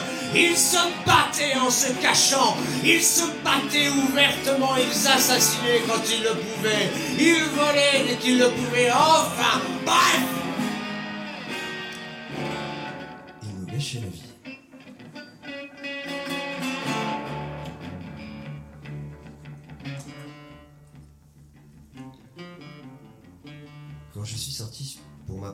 expédition, on m'a dit Franck, est-ce que tu as une fiole de poison? Une fiole de poison? Jamais entendu parler, pourquoi faire? Pour sauver ton scalp Pour sauver mon scalp? Exactement. Alors? Ils m'ont expliqué la fiole ou le tube de poison qu'ils avaient inventé et qui est devenu courant sur toutes les pistes. Un jour, ils avaient trouvé le corps d'un convoyeur qui avait été étripé, scalpé vivant. C'est parti coupé et enfoncé dans la bouche et maintenu là avec une corde faite de nerfs. On avait planté de longues épines de pain dans sa chair, depuis les chevilles jusqu'au menton, jusqu'à ce qu'il ressemble un hérisson. On avait mis le feu à ses pieds, provoquant une combustion lente qu'il avait littéralement brûlé vif. Son corps avait été attaché à un tronc d'arbre mort avec ses propres chaînes. Aucun Indien n'irait scalper un homme mort. Tu ne préférais pas avoir une mort sans souffrance plutôt que d'être lentement torturé comme ce convoyeur Porte toujours ça sur toi. On m'a dit. En me tendant un objet fait d'une douille de 40 emboîtée dans du 45. Je l'ai pris. Dans la douille de 40, il y avait un tube de verre tout fin, comme une éprouvette, remplie d'une poudre blanchâtre. De l'acide hydrocyanique. Si les Indiens sont sur le point de te capturer mort, un coup dans le tube. C'est une médecine sûre contre le scalp et la torture. Par la suite, j'ai toujours porté religieusement mon tube. Jamais eu à mordre le blanc.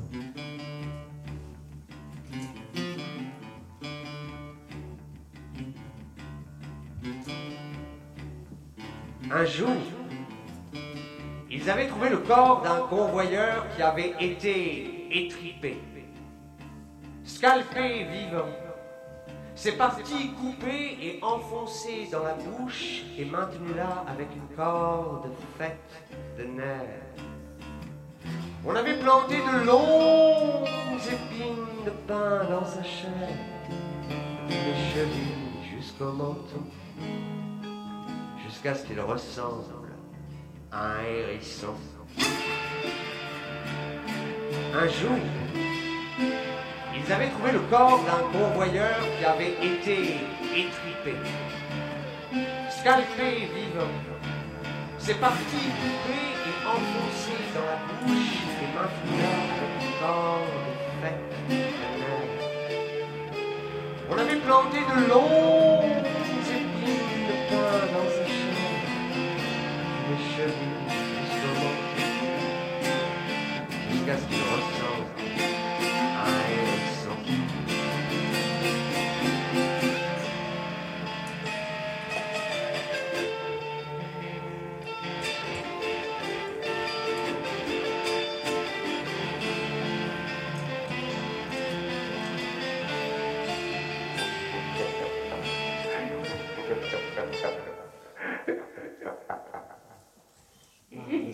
Flamme moyenne. Schrammstück la auf. Er sauvage, la auf. Auch fahren ich will. Schrammstück Flamme moyenne.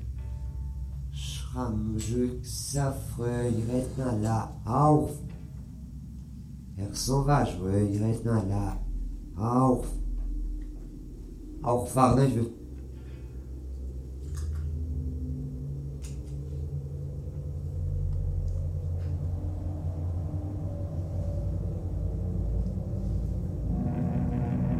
Et on a un feltin. On a un feltin, on est en direct. On a la cabane de Méliès, c'est Buffalo en concert. Radio Vassivière, bien sûr. En direct, en direct.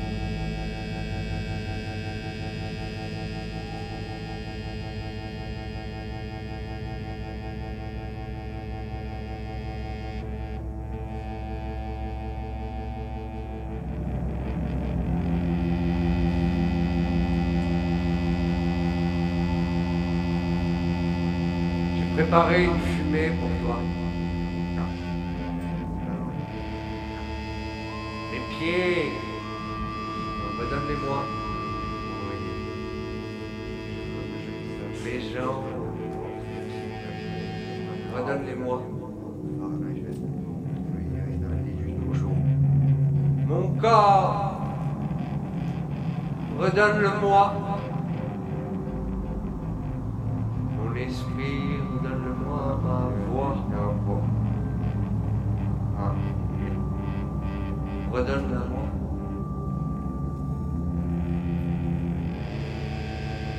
Aujourd'hui, l'intérieur de moi est devenu frais. Froid à l'intérieur, j'avancerai. Froid à l'intérieur, fasse que je marche. N'ayant plus mal, fasse que je marche.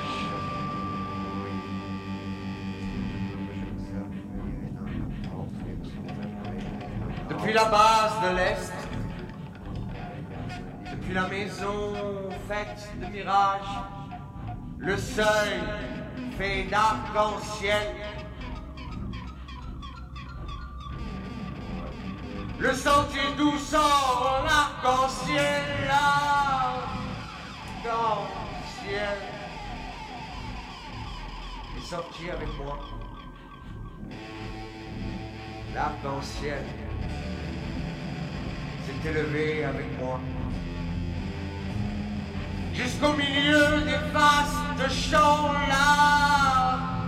l'arc-en-ciel est retourné avec moi. Jusqu'à l'endroit où ma maison est visible. L'arc-en-ciel s'est élevé avec moi jusqu'au toit de ma maison dans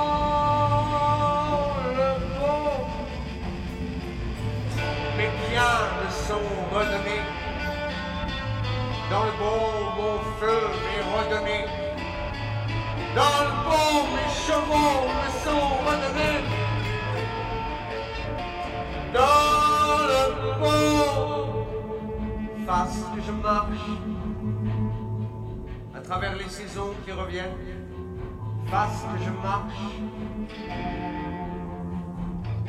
Dans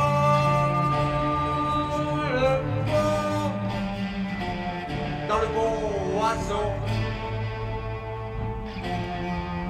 dans le bon oiseau joyeux. Et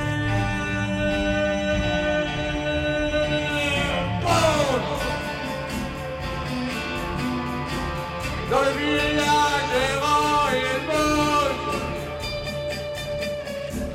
Sur les territoires de la beauté, Sur les territoires du jaune horizontal,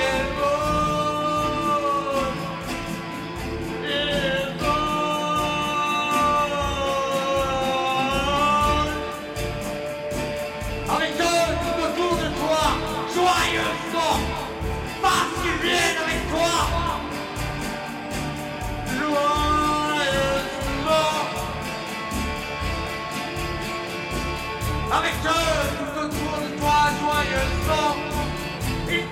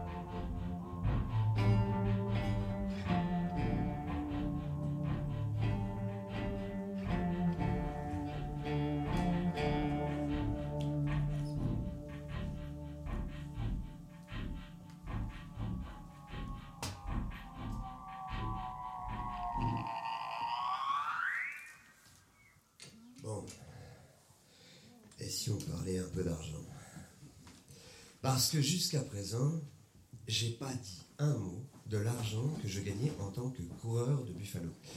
Ce doit être parce que j'ai du mal à admettre que j'ai pas fait fortune. Je m'en suis tout juste sorti. Et je veux être aussi franc en ce qui concerne ma situation économique en tant que coureur de Buffalo qu'en ce qui concerne les fusils qu'on utilisait ou les méthodes qu'on suivait. Ça va revenir. Alors moi, quand je suis entré dans le business, j'ai réfléchi un bon coup. Et je me suis figuré que j'étais bel et bien un fils de la fortune. Pensez, il y avait 20 millions de buffalo. Et chacun valait au moins 3 dollars. Ok. Putain. 60 millions de dollars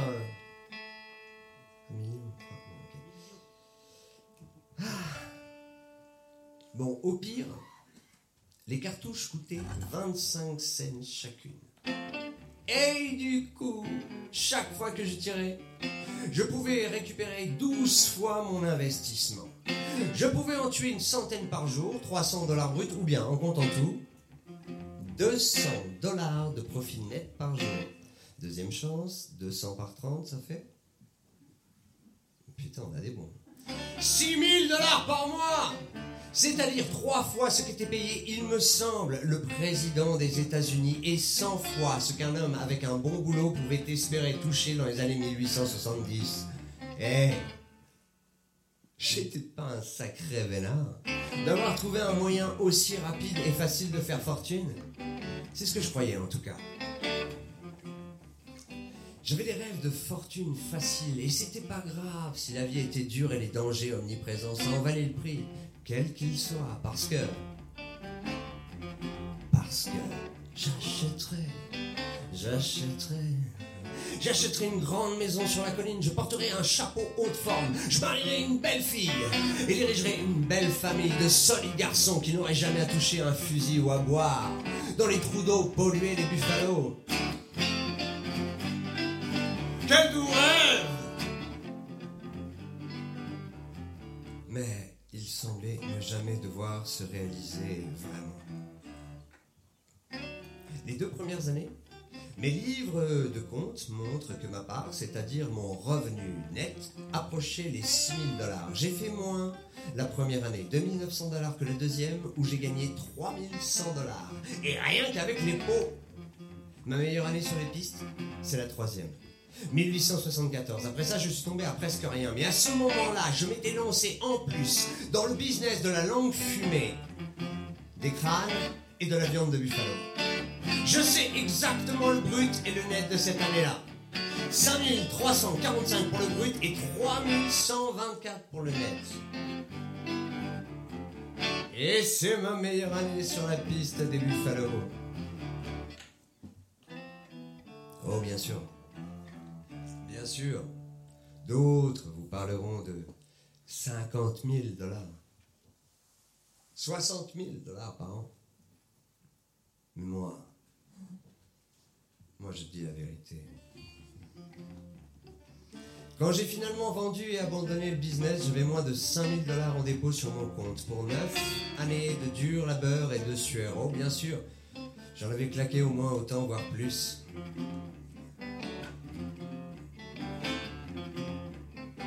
Et quand j'ai tout arrêté, j'avais toujours pas ma belle maison sur la colline, ni mon chapeau de forme, ni mes solides garçons. Et je ne pouvais même pas me permettre d'épouser cette belle fille dont je rêvais tant. En vérité, je gagnais pas beaucoup plus que ce que gagnait l'employé de bureau moyen à l'époque. C'est à vous. Pay home, pay home. You gotta pay, pay home. If you wanna be alone, if you wanna keep your own, pay home, pay home.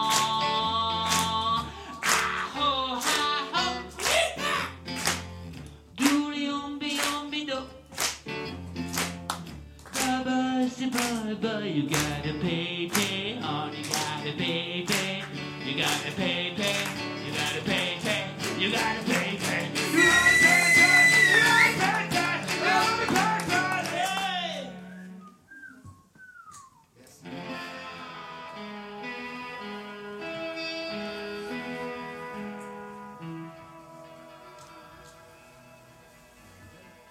Comme je vous l'ai dit, j'étais pas difficile sur les zones où je chassais tant qu'il y avait pas mal. C'est pourquoi j'allais un peu sur toutes les pistes, sauf celles les plus au nord. Et personne pouvait savoir où j'allais me retrouver. C'était pas grave. C'était une vie errante, pleine de hasard, un sacré sale dégueulasse, parce que tu es. Jamais plaisant, facile. Mais j'étais jeune, j'avais pas d'attache, je m'en fichais d'être sur la route.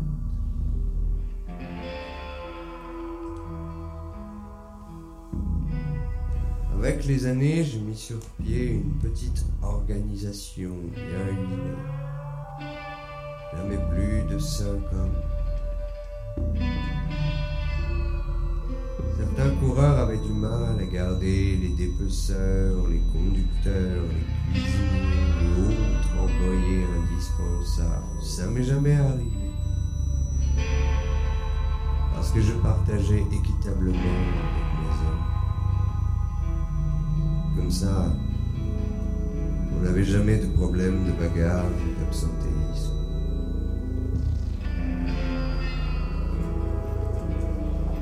C'était tous les jours pareil. Bien avant que le jour se lève. Je me et. Puis je sortais seul au cheval, trouver le. J'étais déjà parti en exploration auparavant, alors je savais à peu près. Où pouvaient se trouver les buffalos. Où se trouver les buffalos. Avant qu'il fasse assez clair pour tirer, je pouvais Avant discerner assez clair la vague silhouette je pouvais des animaux qui, tranquilles, silhouette broutaient qui, ou étaient étendus sur le sol.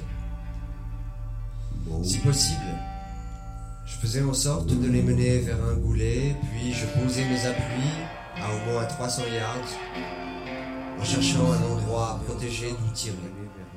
Des épineux, un endroit touffu, un trou d'eau de buffalo ou des herbes hautes où me cacher.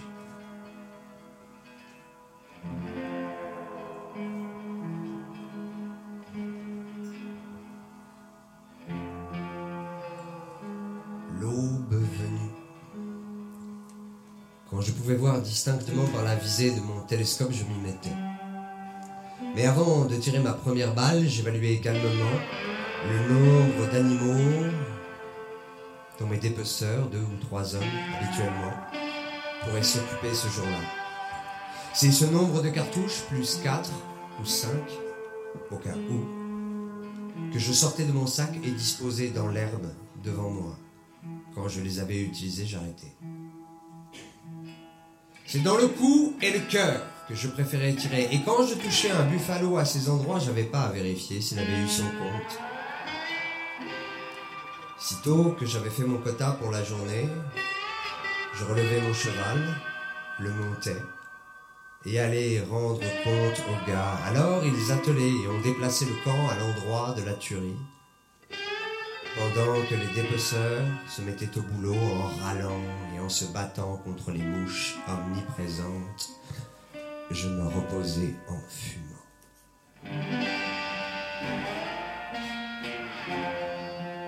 Toucher un couteau à dépecer. Jamais de la vie.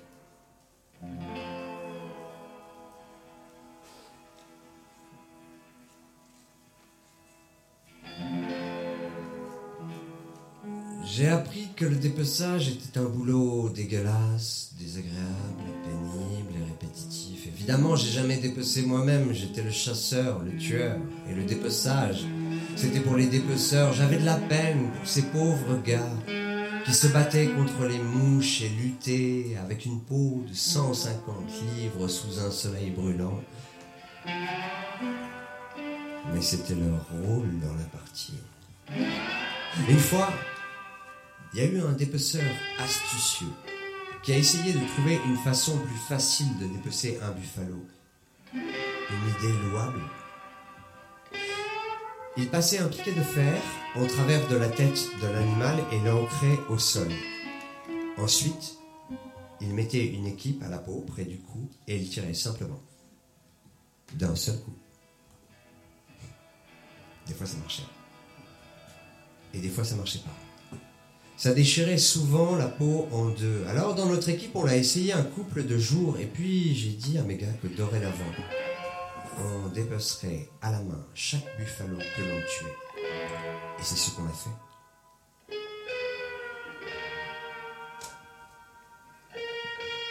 Un dépeçage soigné. Un dépeçage soigné. C'est comme ça que j'ai toujours réussi à avoir le prix fort pour mes peaux.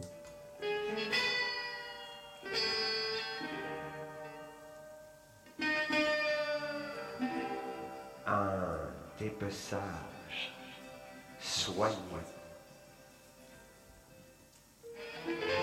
Un dépeçage soigneux. Un dépeçage soigneux. Un dépeçage soigneux. Un dépeçage soigneux. Un dépeçage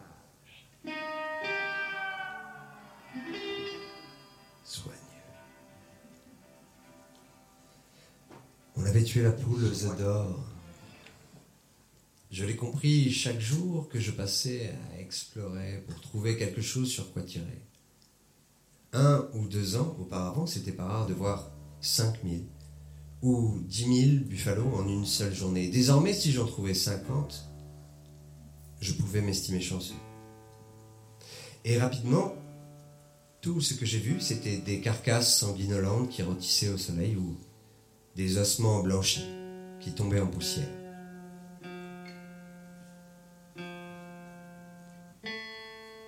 Et puis, sur les pistes, s'est abattu un grand silence, ponctué la nuit par les hurlements et les grognements des loups de la prairie qui se sont répandus dans le charnier. Plus un être vivant, à part ces loups et ces coyotes. Le buffalo avait disparu.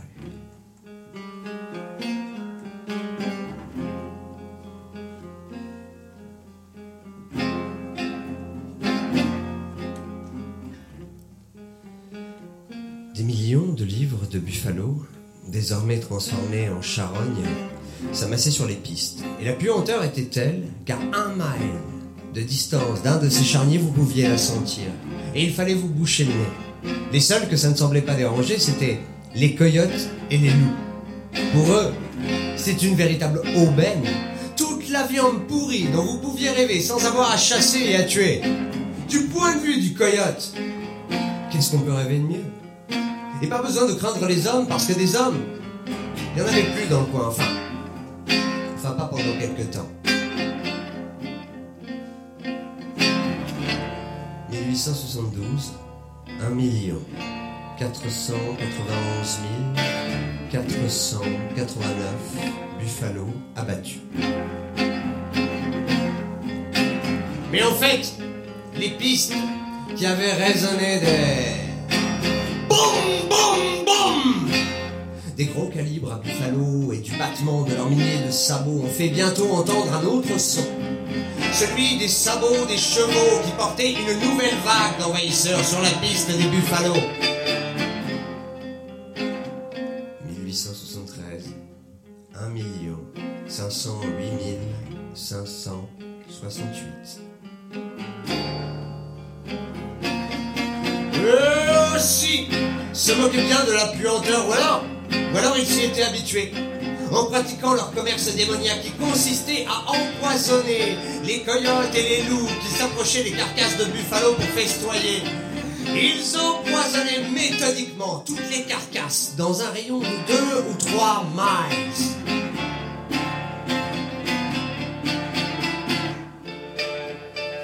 Oh, si loin qu'ils pouvaient le faire sans problème. Ils utilisaient de la strychnine et les pauvres bêtes mangeaient et mouraient dans l'affreuse souffrance. Mais les chasseurs de loups se moquaient bien de savoir comment elles mouraient tant qu'ils pouvaient récupérer leur peau qui valait un ou deux dollars à l'époque. 1874, 158 583. Une autre vague, grotesque, d'individus est arrivée juste après les chasseurs de loups des hommes, presque aussi vils et horribles que les chasseurs de loups eux-mêmes, les collecteurs d'ossements. Il ramassait les eaux et les expédiait dans l'Est, où ils étaient moulus et utilisés en grande partie dans le raffinage du sucre, même s'ils étaient bien sûr souvent utilisés comme fertilisants.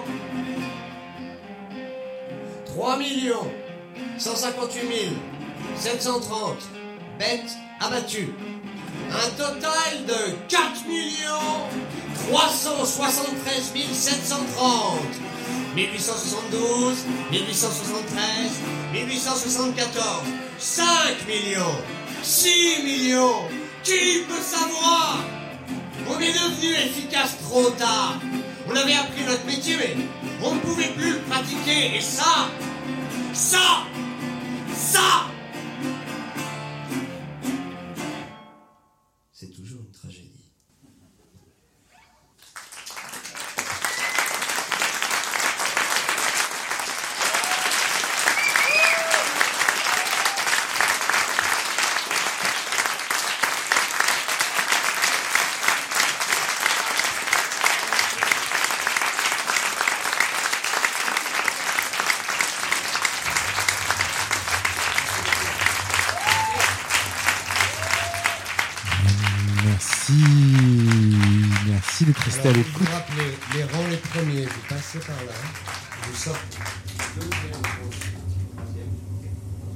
c'est les petites consignes pour sortir de la salle. Ça ne vous concerne pas, auditeur de radio Vassivière.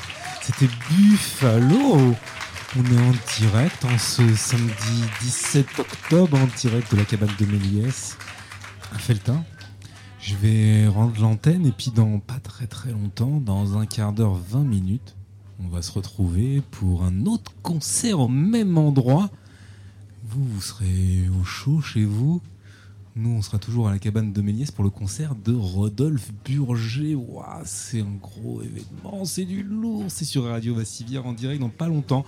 Allez, on dit un quart d'heure, 20 minutes. On se retrouve. En attendant, je vous remets un petit peu de musique. Un petit peu de la playlist de Radio Vassivière. À tout de suite. Ciao Ciao, Ciao, viva viva L'émission L'émission Alors, les deux bières C'est négocié. et le jus de pomme. Ah, je peux te prendre une troisième bière, pardon. C'est pour euh, Jeanne. Et une troisième bière. Pas très organisé. C'est pas grave, hein, mais je crois que ça le dérange pas plus que ça. Ça va. La bière qui coule, ça donne pas grand chose en son. Hein. Alors, du coup, le jus de pomme, les trois bières, 3 fois 2,50, euh, ça fait 7,50. 7,50 plus 1,50. 9. Ouais Visiblement, je crois que le concert, le premier concert vient de se finir et on a une affluence de spectateurs qui arrivent. Ça va turbiner, Ça la série, ça va turbiner, turbiner, ouais, ouais. euh. Alors, euh, votre première impression, euh, Lauriane Ah, de Buffalo, c'était extraordinaire, magnifique. Et Est-ce qu'on peut boire un verre Alors, je Ouais, parce qu'elles sont sympas tes questions, mais on veut picoler quand même. Oui, non, voilà, quoi, donc, bon, voilà, comme c'était un peu une impression à chaud, comme ça. euh, je voudrais cette merveilleuse Félice. Ouais. J'en voudrais euh, trois. Trois Félices. Et une cimoise. Et une cimoise. Et alors, c'est parti, c'est parti. Il est bien, hein, il est doué quand même, hein, comme serveur, je trouve. Il est super. C'est mon préféré. C'est vrai, parce qu'il y en a d'autres Ah oui, il y en a d'autres. Il y en a plein d'autres. Aurélien, on m'a dit qu'il était Ouais, bien Aurélien. Ouais, Pas mal. En plus, il est pas mal. Il rend bien la monnaie. Aussi. Ouais. Salut Mathieu Salut Les roses sont roses, les bleuets sont bleus, je suis schizophrène, et moi aussi. Merci Mathieu. Merci, oui, très bien, on va en faire un jingle. Bonsoir. On peut vous déranger deux minutes on, aimerait savoir ce que vous avez pensé de Buffalo. Mais ils sont formidables. Tu, as déjà, tu, tu as déjà vu euh, Buffalo sur scène? Tu es un habitué de Buffalo? Ouais, je les connais, oui. Tu les connais? Tu es d'ici, toi Tu es de Feltin? Ouais, ouais, je connais, je connais le spectacle et j'avais déjà vu et j'ai eu le temps d'y réfléchir. ouais. Super voix, belle histoire. Ça ramène à notre condition, euh, au choix qu'on doit faire. euh, et c'est ce qu'on est en train, en- en train de dire, c'est-à-dire que c'est c'est des choix sur l'instant, des, des décisions qu'on doit prendre et, et qui manquent tr- souvent de réflexion sur, euh, sur euh, les répercussions que ça peut avoir. Quoi. Mais euh, à, à l'inverse, est-ce que la réflexion n'empêche pas justement des fois de franchir le pas? Demain, c'est la terre promise. Demain, demain, toujours demain. Demain décourage aujourd'hui, quoi. Bah, enfin, moi, tu vois, par rapport à, à notre territoire et aux forêts, tout ça, on voit les coupes on voit. En fait, tous les anciens, ils réfléchissaient à comment bien couper les arbres, comment. euh, ils, ils- ils sélectionnaient les arbres. Et là, maintenant, on est dans, une, une, une réflexion marchande et, et on se met à avoir des coupes euh, hyper importantes. Et, et c'est dans la même logique, c'est-à-dire que l'idée, c'est plutôt de, de- d'être sur la- le long terme et de réfléchir, comme, comme là, ils auraient pu faire sur les Buffalo, de- d'en prendre quelques-uns et pour, euh, pour économiquement faire fonctionner le- les choses et, euh, et, et faire perdurer aussi euh, la, la, la manne, la, la réalité, et voilà, gar- garder, le- garder le temps de la vie, le temps du, du- des choses, plutôt que de tout massacrer pour faire du profit, quoi. En fait, c'est c'est un peu le résumé que j'ai à en faire, quoi. Donc c'est le, le monde marchand qui a, qui, a, qui a pris le dessus sur euh, l'intelligence, en fait, enfin, sans, euh, sans, sans réflexion, quoi. C'est comment ton prénom Oui, c'est ce que j'allais dire. Vincent. Vincent, merci Vincent. On se retrouve. euh, On va se retrouver avec les Buffalo. On est euh, devant la petite maison rouge. Ils ont installé deux barnums. Et voilà, là, il y a la queue pour le bar, devant la fenêtre. Les gens boivent, euh, parlent. Il y en a un qui a une couverture sur le dos. On peut prendre euh, quelques minutes de votre temps Ouais, alors attends, je vais m'armer. Qu'est-ce que tu veux savoir? Ben, On voudrait savoir euh, comment ça s'est passé pour vous. Pour nous, ça s'est très bien passé. Ouais. Ça s'est très bien passé. C'est des conditions un peu euh, extrêmes, quoi. C'est-à-dire? Non, non, non, ça va, tu vois, le niveau de température, euh, c'était acceptable au niveau du corps, quoi, tu vois, mais tu es toujours en train de gérer, de savoir si les gens, ils ont pas froid. C'est le... Moi, j'ai joué souvent sous chape. Et tu te demandes euh, ce genre de truc parce que bah, quand t'as l'habitude de jouer dans des salles, hein, les mecs qui jouent tous les jours dans les, dans les chapes, ils se posent pas la question. ils font leur truc et tout. Mais moi, je me demandais ça. C'est d'abord les gens. Est-ce que les gens sont bien, tout ça, machin? Est-ce que le son euh, est bien, euh, tout ça? Une fois que t'es sur scène, bon ben voilà, tu, tu lâches le truc et tout. Et moi, le problème que j'ai avec ma guitare, c'est euh, c'est que les écarts de température, elles supportent mal. Comme je t'expliquais avant, là, c'est un dobro, c'est une guitare moitié métal, moitié bois. Et donc le métal, ça se dilate à la chaleur et euh, le bois, ça se rétracte à la chaleur. Et merci. Et du coup, là, tu vois, la, l'écueil, c'est que l'accordage bouge sans arrêt. Donc tu es sans arrêt en train de te réaccorder. C'est un peu. Ah, c'est pour ça que tu te réaccordais à chaque fois. Ah oui, tout le temps, ouais. Et aussi parce que je change d'accordage aussi pendant le. le- Ah ouais, c'est ce que je me demandais justement. Non, mais c'est un, un mélange des deux. Ben, la guitare dobro, ça se joue au bottleneck, tu vois, et euh, au bottleneck, en fait, il y a plein d'ac- d'accordages différents pour euh, jouer en open tuning. euh, vraiment, si tu joues comme sur une guitare classique, par exemple, eh ben, ça va sonner comme une bouse. Chin chin. Du coup, tu joues avec un accordage spécial. Et si tu veux un peu varier ta musique, t'es obligé de changer d'accordage. Sinon, ça sonne toujours dans la même tonalité. si tu veux. Ouais. Alors on a posé la question comme ça à quelqu'un qui sortait du spectacle tout à l'heure. Et ça a été très intéressant parce qu'il lui a mis de suite un contenu politique fort. quoi. Le, le- le gars, il a fait tout de suite la comparaison, si tu veux, avec la gestion de la forêt ici. C'est super parce que c'est l'histoire d'un écocide. Donc euh, si euh, lui considère qu'on est en train de, de pourrir euh, notre, euh, notre forêt, euh, je, je comprends le lien qu'il fait quoi. Tu vois, l'histoire de l'extermination des bisons, c'est ce qu'on appelle maintenant un écocide. Il y a des gens qui sont en train de lutter pour que dans le droit international, on reconnaisse, on reconnaisse le crime d'écocide. Ça n'existe pas pour l'instant. euh, et il faut absolument reconnaître ce crime-là pour que dans les esprits, ça fasse le chemin et que dé- découlent des nouvelles politiques par rapport à ça. Mais si tu veux, tant qu'on n'a pas nommé les choses avec des mots, dire ça c'est un écocide, on va pas pouvoir parler du problème, tu vois. Il faut les mots d'abord. Et ça, c'est dans l'ordre des choses de dire d'abord, ça, ça s'appelle un écocide et il faut absolument que ça soit euh, par le droit euh, interdit. À tout à l'heure. À toutes. Bon, ben on interrompt euh, notre discussion avec Buffalo. Avec Nico. Ouais, Nico Gautreau de Buffalo et Jules Defaille euh, à la lecture euh, jeu. Donc euh, il y a le concert de le boss de Rodolphe Burger qui va commencer. Donc nous on va ben, on va aller à capter le début du concert. Ouais, si tu veux. Hein, Ouais, on ouais. capte le début du concert et puis après on viendra euh, tchatcher avec ceux qui n'ont pas eu de ticket. Voilà, surtout qu'il y a un bras zéro. Là, moi, je pense que comme Ouais, les gens se retrouvent, ouais. voilà, On comme ils se retrouvent autour, il peut y avoir des trucs sympas. Là. Ouais, ouais, je prendrai le tambourin, on va, on va Ah, mais voilà, mais fais-moi plaisir, écoute. Ouais, il fait froid là. Et dis oui, dis, ça sert à quoi de lui faire faire euh, 1400 km à ce tambourin si jamais tu tapes un peu sur le cul? Oui, oui, ben on va lui taper sur le cul. Juste, on commence par Rodolphe Burger. Allez, on y va. Le petit boss avant le grand. Bonjour, vous allez bien madame Euh, ben, Je profite euh, des bons moments conviviaux euh, qu'on arrive encore à avoir euh, malgré tout. Bonsoir. Bonsoir. Alors euh, moi j'interroge un petit peu ce qui se passe à la petite Maison Rouge ce soir parce Oui. que euh, je pense que c'est euh, un moment particulier quand même là. C'est vrai, t'es sûr? C'est comme d'habitude, non? Euh, a priori Ah non. bon Chaque moment est particulier. A priori Oui. non. Ah je ah non, je, je croyais qu'il y arrivait le, le per- la personne qui euh, est propriétaire du micro. Oh je crois qu'il arrive. Ciao Ciao, viva L'émission. L'émission Dans les méandres du festival Multipiste, on s'est fait piquer le micro. Mais rassurez-vous, les aventures dans la Creuse reprennent la semaine prochaine avec des cuisinières syriennes, des opposants à l'éolien, le mur de la mort, des footballeurs motivés, une brasserie d'insertion et quelques pépites radiophoniques. À propos, toi, auditeur attentif qui trépigne en attendant Rodolphe Burger, un petit conseil. Sois bien sage jusqu'à Noël et tu auras son concert cadeau pour les fêtes. Et surtout, fais-nous plaisir, n'achète pas de sapin. Autonomie, Pinard et Décibel, un reportage de Thierry Paladino et Eric Bourlier. Ciao viva, portez-vous bien. Ciao Ciao, viva L'émission. L'émission